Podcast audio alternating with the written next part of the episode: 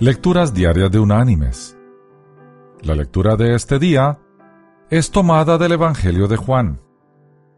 Allí en el capítulo 8, en el versículo 12, el apóstol consignó. Otra vez Jesús les habló diciendo, Yo soy la luz del mundo.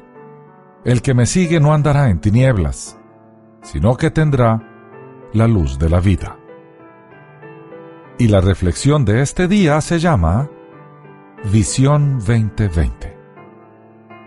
Los biólogos marinos están adquiriendo en estos días abundantes conocimientos sobre los suelos del océano, y todo esto gracias al submarino que ha sido diseñado en especial para transportar una persona. Con la habilidad de permanecer sumergidos hasta un máximo de 8 horas continuas y capaz de bajar casi un kilómetro de profundidad, estos submarinos le dan un nuevo significado al término panorama oceánico. Gracias a una caja transparente hecha de acrílico con capacidad para un pasajero. Los submarinos están equipados con luces, impulsores eléctricos, brazos hidráulicos, así como instrumentos científicos de navegación y equipo de supervivencia.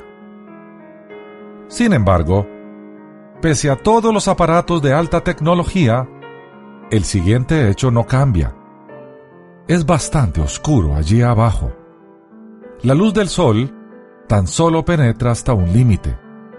Después de cierto punto en el descenso, es necesario utilizar otra fuente de luz si deseas observar las maravillas de las profundidades. Lo mismo es aplicable a las criaturas de las profundidades del mar, muchas de las cuales emiten cierta forma de iluminación natural conocida como bioluminiscencia.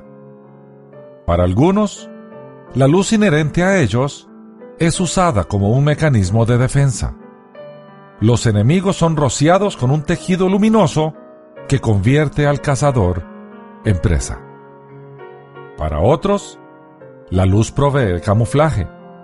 La poca luz del sol que desde arriba logre penetrar la oscuridad obra en combinación con la procedente de la parte inferior de las criaturas y borra cualquier sombra que pueda delatar su posición.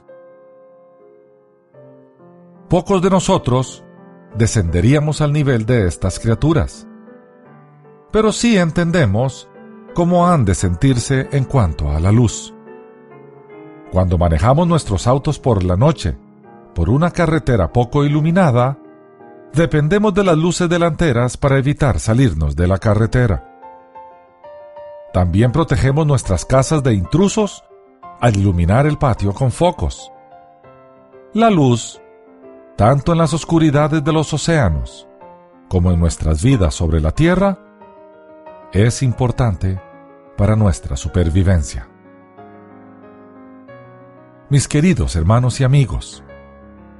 Para vivir en este mundo oscuro y confuso, el Señor ha colocado en nosotros su propia luz, su Santo Espíritu.